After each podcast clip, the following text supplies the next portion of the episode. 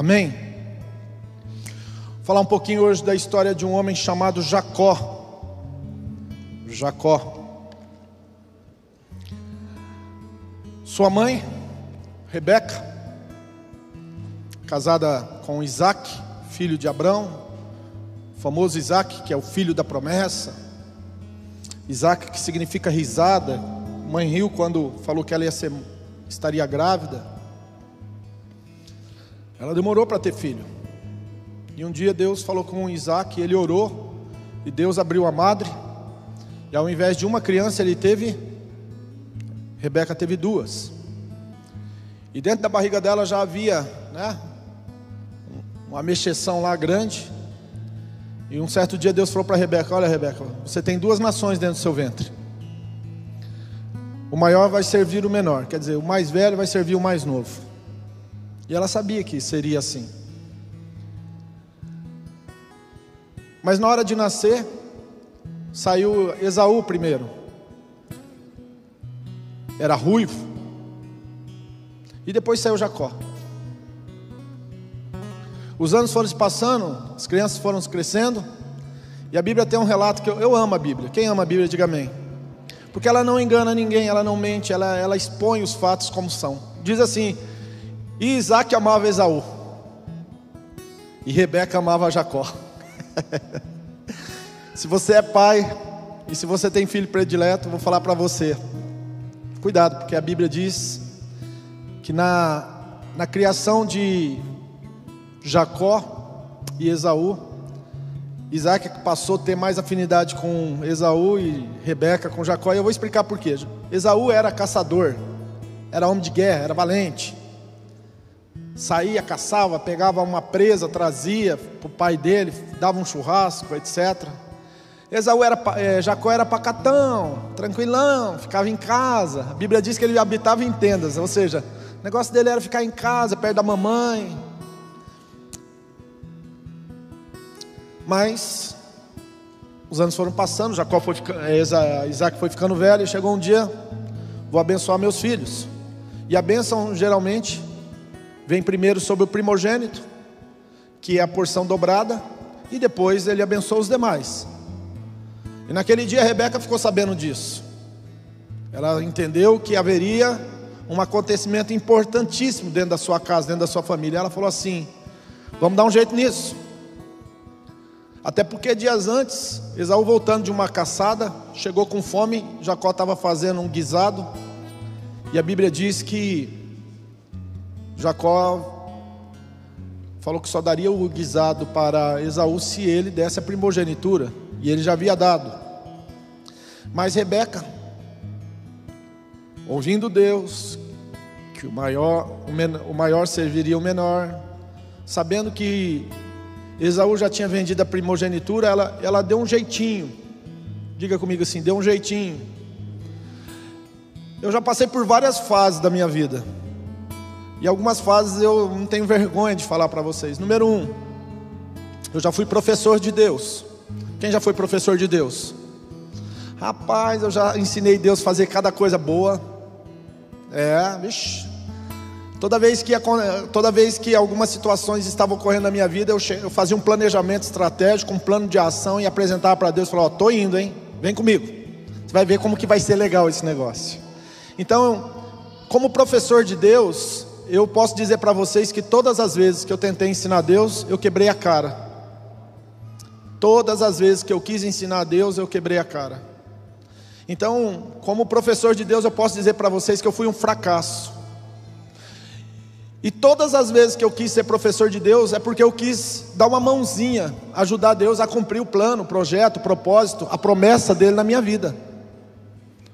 E aí, então, logicamente, né, eu já fazia, esquematizava tudo e entrava no plano de ação, nas atitudes. E o que, que aconteceu durante toda a minha vida? Eu entendi que toda vez que eu coloquei a mão, eu gerei problemas. Muitos problemas. E isso está ligado à falta de confiar em Deus, isso está ligado à falta de intimidade, de relacionamento com Deus. Muitas vezes a gente tem um relacionamento por uma, uma, uma, uma, uma característica, ou uma forma, uma necessidade, ou por um motivo ou uma razão, mas em alguma parte, alguma área a gente acaba ficando a desejar. É aquele filho que conta tudo para o pai, menos aquelas coisinhas que ele acha que se contar vai dar BO. Então, o que, que aconteceu? Coloquei a mão, Deus tirou a mão dele. Diga assim: toda vez, eu quero ouvir vocês, toda vez que eu coloco as minhas mãos, Deus tira a mão dele. Diga toda vez que eu faço conforme a minha vontade, a vontade de Deus não atua. A Bíblia diz em 1 João: tudo aquilo que nasce de Deus vence. Tudo aquilo que é nascido de Deus vence. Tudo que nasce do Espírito de Deus prospera. A Bíblia diz que quem semeia na carne colhe corrupção, mas quem semeia no Espírito colhe vida. E Esaú e Jacó tinham uma mãe e um pai ali dividido. Só que na hora de movimentar o negócio, Rebeca chamou Jacó e falou assim: Vamos colocar uma pele em cima de você, vamos introduzir você antes que o seu irmão volte na presença do seu pai, e o seu pai vai abençoar você. E por causa disso daí, o que, que aconteceu? Jacó teve que fugir, porque quando Esaú volta e leva o guisado para o pai dele comer e abençoar ele, o pai dele já tinha abençoado Jacó pensando que era Esaú.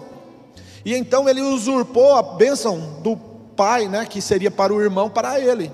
Até, até aí tudo bem. Deus já não tinha prometido, presta atenção nisso, Deus já não tinha prometido que o maior serviria o menor, quando ainda estava sendo gerado no ventre da Rebeca, sim ou não? Deus já não tinha, Esaú já não tinha aberto mão da primogenitura, sim ou não? E por que Rebeca teve que fazer a parte de Deus? Porque Rebeca não ficou apenas com a parte dela? Porque Rebeca teve que tomar a frente e fazer além da parte dela, a parte de Deus. E a Bíblia diz que Jacó teve que fugir. E ele foi para Padã Arã, que fica lá do lado da, lá para o lado da Babilônia, lá em cima, onde é o Iraque hoje. Rodou mais de mil quilômetros. E nessa rodada que ele ficou longe, lá na casa do, do tio dele, Labão, ele trabalhou praticamente durante 21 anos. Sete anos por Raquel, que foi dado Lia. Aí depois ele teve que trabalhar mais sete anos por Raquel, agora recebendo Raquel, e ele trabalhou mais sete anos para prosperar. Ele ficou essa base aí, trabalhando que nem um louco. Só que a Bíblia diz que na, na terceira etapa da vida dele, preste atenção no que eu estou pregando, que isso é muito profundo. Na terceira etapa da vida dele, ele já não era professor de Deus, ele já não ensinava a Deus, ele já era uma pessoa que estava dependendo de Deus, e Deus deu estratégias para Jacó, das ovelhas, das varas, de amendoeiras, e a Bíblia diz que ele ficou tremendamente rico. E ele enriqueceu tanto que chegou um momento que ele era maior do que o sogro dele.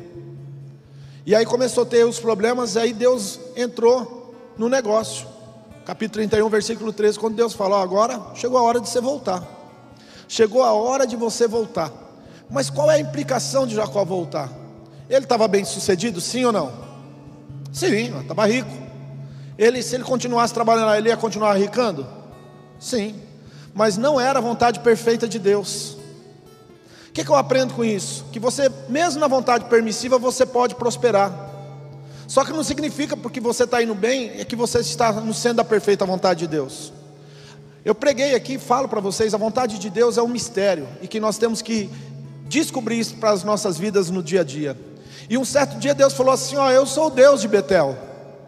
Betel significa casa de Deus. Eu sou o Deus de Betel, que você ungiu, que você fez voto, que você fez uma consagração a mim.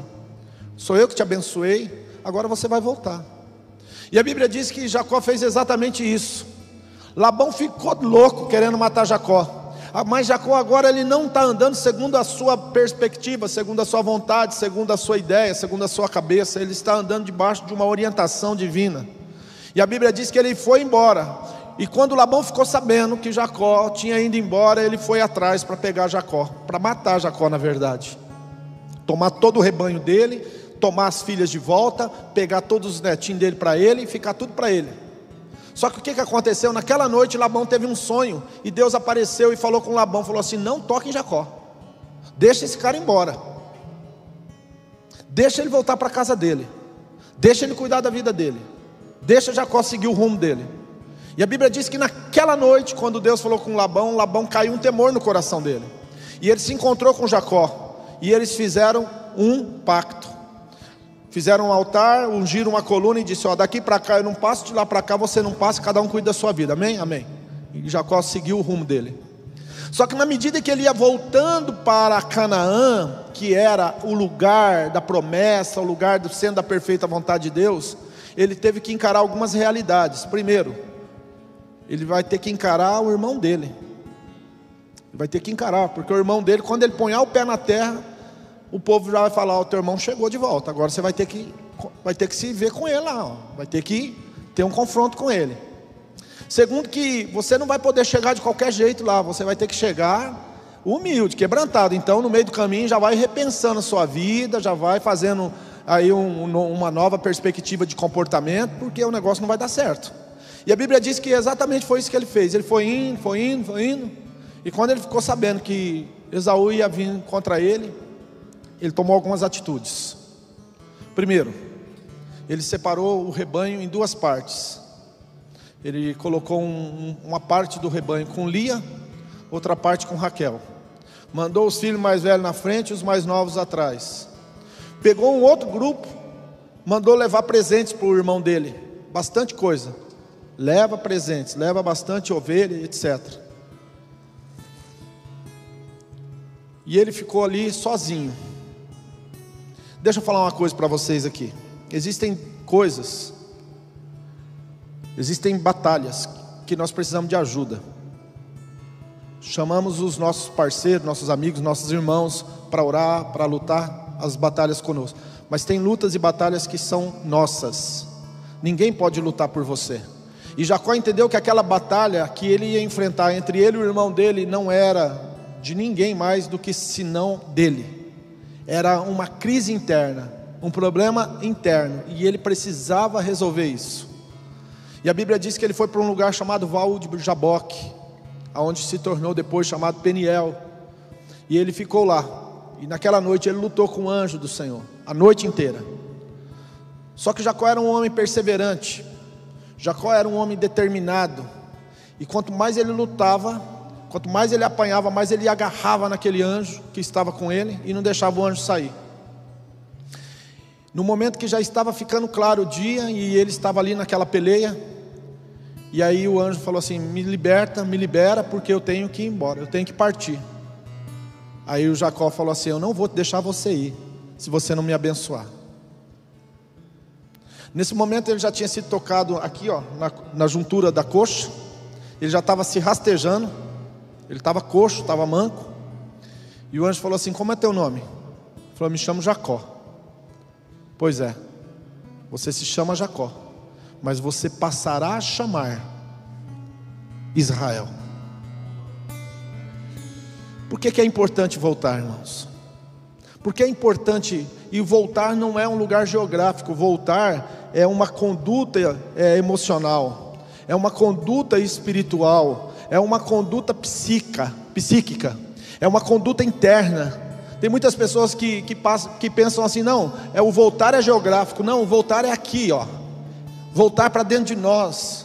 Entender quais são as motivações, o que nos move no nosso dia a dia, e também entender o, quais são as questões que estão mal resolvidas dentro de nós que nos impedem a avançar, a prosseguir, a ir mais à frente, ir mais longe, quais são os impedimentos que estão dentro de mim. E por incrível que pareça, os impedimentos que estão dentro de nós muitas vezes são problemas familiares, problema com pai, com mãe, problema com irmão, problema com tio, problema com tia, problema com, com alguma pessoa que por algum momento você teve um embate, algum momento, e você fica aí, ó, achando que está vivendo no lugar melhor do mundo, porque você está aqui e a pessoa está lá. Ó. Do mesmo jeito que eu falei, quem ama cuida, quem ama dá, meu irmão. Quem ama cuida, quem ama dá. Eu posso falar para vocês: quem é liberto, quem é curado, não tem dificuldade de enfrentar os seus demônios. E os demônios, quando eu falo demônios, eu estou falando de problemas relacionados a outro.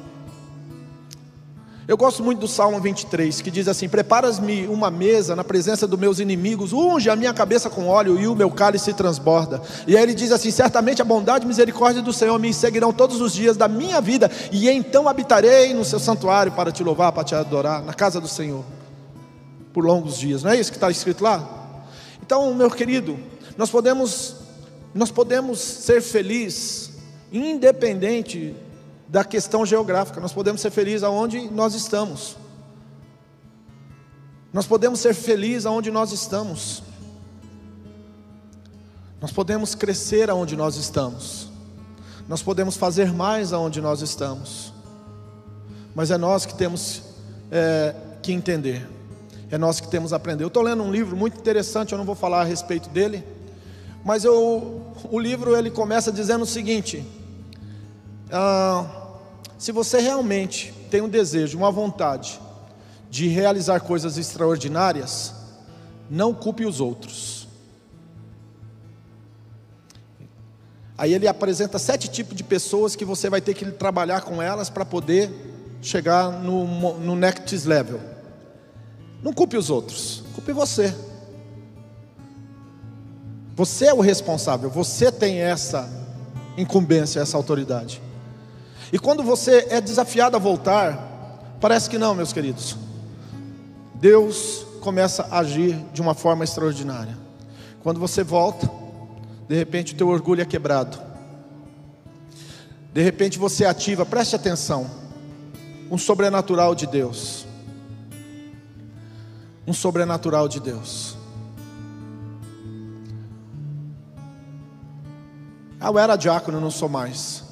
Será que não é o tempo de você voltar? Ah, eu era músico, não sou mais. Será que não é a hora de você voltar? Ah, um dia eu, era, eu já fui pregador do Evangelho, eu, Deus me usou. Será que não é hora de você pensar em voltar? Ah, eu já fui, não sei o que, que você foi. Ah, eu já tive um, um tempo da minha vida onde, nossa, coisas extraordinárias aconteciam através da minha vida. Eu orava e pessoas eram libertas, pessoas eram curadas, pessoas eram batizadas no Espírito Santo. Será que não está na hora de você voltar a buscar Jesus? Encher do Espírito Santo. Ah, eu era empresário, eu fui traído, eu fui, eu fui é, ludibriado, eu fui usurpado. Será que não está na hora de você se levantar novamente e recomeçar? Conforme Jacó foi voltando, presta atenção nisso daí, conforme Jacó foi voltando, as promessas de Deus começaram a acontecer na vida dela.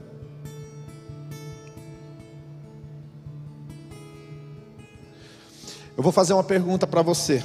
Se você tivesse que voltar alguma coisa dentro da sua vida hoje, o que, que você, para onde você voltaria ou em que ou o que você voltaria? Deixa eu abrir um pouco o entendimento aqui para você. Quando quando nós temos um quando nós temos uma experiência de quase morte ou nós temos uma experiência de morte de um ente querido, a gente passa a raciocinar e pensar: o que, que eu faria diferente? Aonde que eu errei? Se eu tivesse que fazer coisas novamente, o que, que eu faria? Aí a pessoa começa a enumerar: ah, eu faria isso diferente, eu faria isso. Ou se não, a pessoa quando chega a uma determinada idade da sua vida, olhando para trás tudo que ela fez, em alguns momentos, ela vai parar e vai pensar e vai dizer assim: se eu tivesse que recomeçar hoje, se eu tivesse que começar tudo de novo, do zero hoje, o que, que eu faria diferente? E se aquela situação acontecesse novamente, como eu reagiria a ela? Qual seria a decisão que eu iria tomar? Então a pessoa começa a fazer o que eu chamo de avaliações. Agora preste atenção. Isso daí não precisa necessariamente você ter uma experiência de quase morte.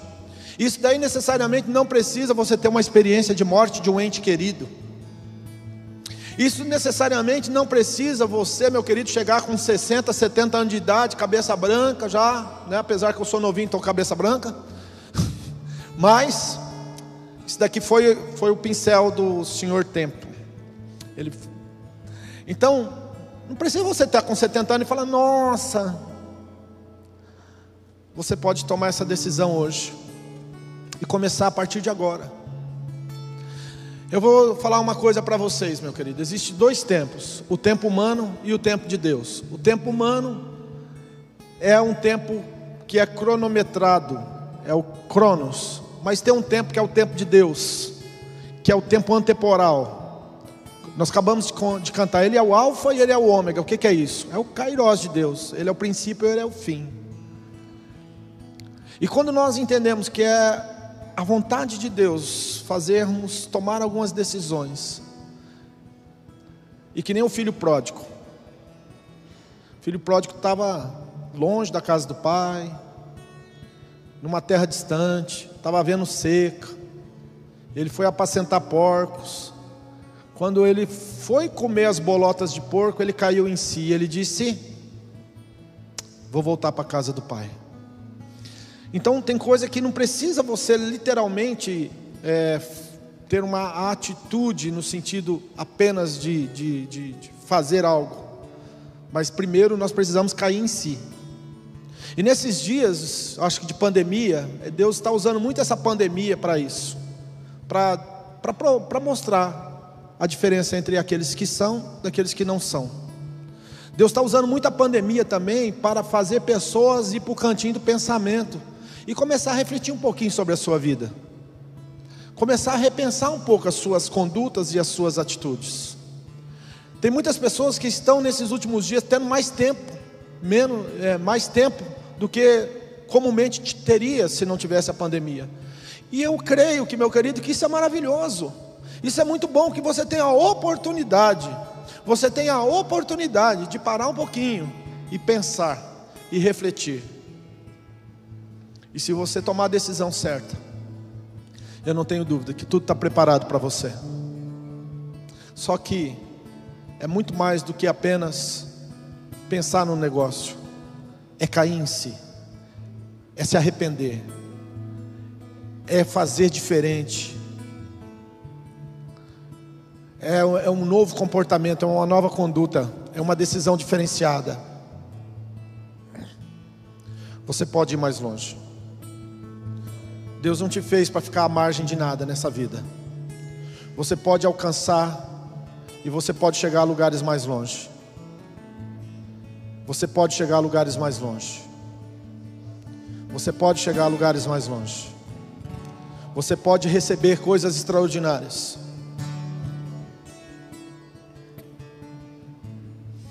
Eu não vou dar testemunho aqui hoje, mas eu posso falar para você que tudo que Deus fez, faz e vai fazer na minha vida, a chave que mudou tudo foi uma decisão de voltar. Olha para mim. Existe um poder, existe uma unção na decisão de voltar. Em Apocalipse, Jesus diz assim: Olha, lembra de onde caíste, arrepende-te e volta às primeiras obras. Quando você toma uma decisão de voltar, é como que se tem um banquete preparado para você e você não sabia. É como que se tivesse um, um, um quarto cheio de presentes e você não sabia. Presta atenção no que eu estou falando. Você não tem noção como Deus te ama. É. Você não sabe o quanto você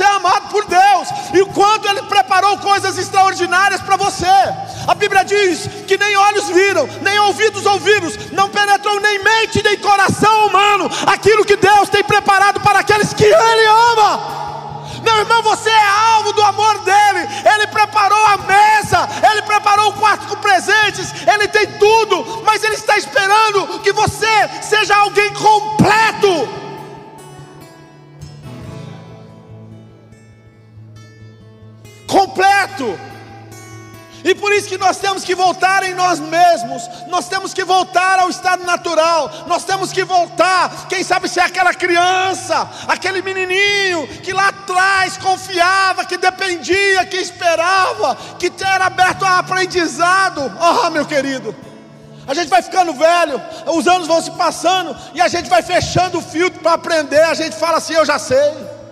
Hoje eu estudava exatamente sobre isso. Eu já sei. Eu já sei. E Deus ficou olhando assim, ei, sabichão, até quando? Às vezes Deus está simplesmente olhando para nós e falando assim, rapaz, acorda, homem, mulher, levanta, Escuta a minha voz. Eu poderia falar para vocês quantos relacionamentos, quantos casamentos foram restaurados, porque uma pessoa decidiu voltar e pedir perdão. Uh! Quantos negócios que eram para ser prósperos e crescerem e, e abençoarem milhares de pessoas estavam paralisados, mas um dia eles foram lá e fizeram tratativas e a coisa começou a fluir. Isso acontece no mundo dos negócios. Sabe, um certo dia Bill Gates e Steve Jobs tiveram que sentar para conversar. E eles tiveram que fazer uma, um alinhamento de expectativas. Eles estavam na, só nos tribunais, brigando, brigando, brigando, brigando, brigando, brigando, brigando, e a coisa não fluía. Olha para cá, irmãos. Quem está ouvindo barulho de som? Deu 10 horas, parou, não parou? Ah, tava um negócio e fazia um barulho aqui, fazia um lá. Eu cansei, eu falei, não, vamos mudar o culto, vamos arrumar isso daqui. Chamei o, um menino aqui da igreja, o, o, Guto. Falei, Guto, você que conhece aí o pessoal aí do. do faz um favor para mim, senta e conversa. Vamos fazer uma tratativa. A, a, partir das 10 a gente faz barulho, até as 10 eles fazem. Se ele puder parar um pouco mais cedo, vai abençoar a gente. E aí, ó, acabou o barulho. Domingo passado eu não consegui nem pregar, retrasado. Eu cheguei em casa, eu estava mais cheio do, do, do inimigo do que de mim. Estou brincando. Não pode, né? Mas irmão, tem coisa que você resolve com a conversa. Às vezes Deus está esperando você voltar e sentar e conversar.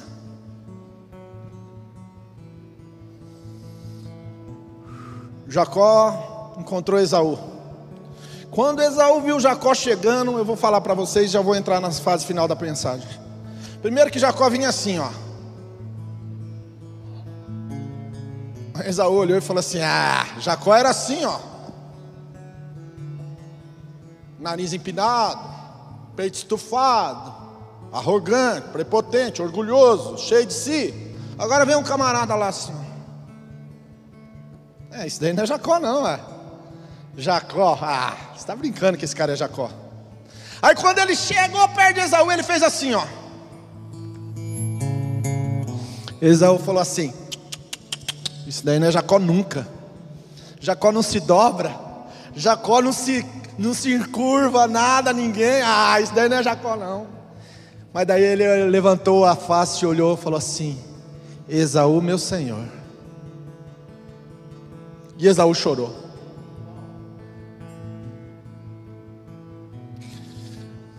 Nem olhos viram, nem ouvidos ouviram, não penetrou nem em mente e nem em coração humano o que Deus tem preparado para aqueles que Ele ama. Esaú se agarrou no pescoço de Jacó e choraram junto. Choraram.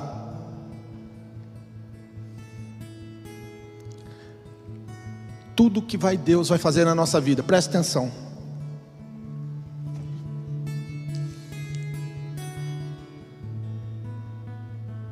Geralmente, antes de tudo acontecer, você vai ter, passar por uma experiência de restauração, de perdão, de conserto. A palavra aqui é conserto.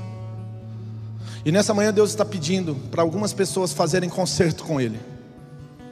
Por isso que Ele está falando, é hora de voltar. Ah, você está pregando isso por causa da, da pandemia também. Tem gente que está na zona de conforto. Volta para cá. Você que está em casa me assistindo hoje, em nome de Jesus, filho. Ó, tem, tem espaço, ó. Tem quase dois metros entre uma cadeira e outra. Se você entrar com máscara e passar álcool gel e sentar no canto e sair, não ficar pegando ninguém, você não vai pegar corona, não. Já foram três vezes na casa do pastor Eliseu fazer, é, fazer teste e até agora nenhuma vez ele pegou. Tá tudo em dia lá. E ele vem na igreja e volta, entra, só que ele entra ali, fica no canto, volta, vai. Mas tem coisa que é hora de fazer o conserto, hora de voltar e fazer o conserto. Esses dias eu li uma carta que uma filha, ouvi, perdão, ouvi uma carta que uma filha escreveu para um pai que tinha acabado de morrer. Ela escreveu uma carta para o pai dela. E o pai dela tinha acabado de morrer. Cara, que carta é aquela? Que carta é aquela? O que, que aquela menina falou para o pai dela? Mesmo em detrimento de tudo que o pai dela fez de errado, tudo que o pai dela, o jeito que o pai dela era. Feche os teus olhos, abaixa sua cabeça.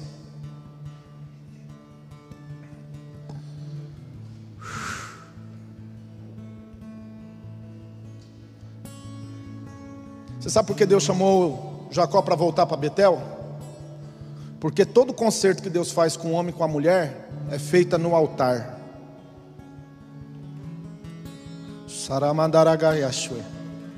Todo concerto que Deus vai fazer com você, Ele vai chamar você de volta para o altar.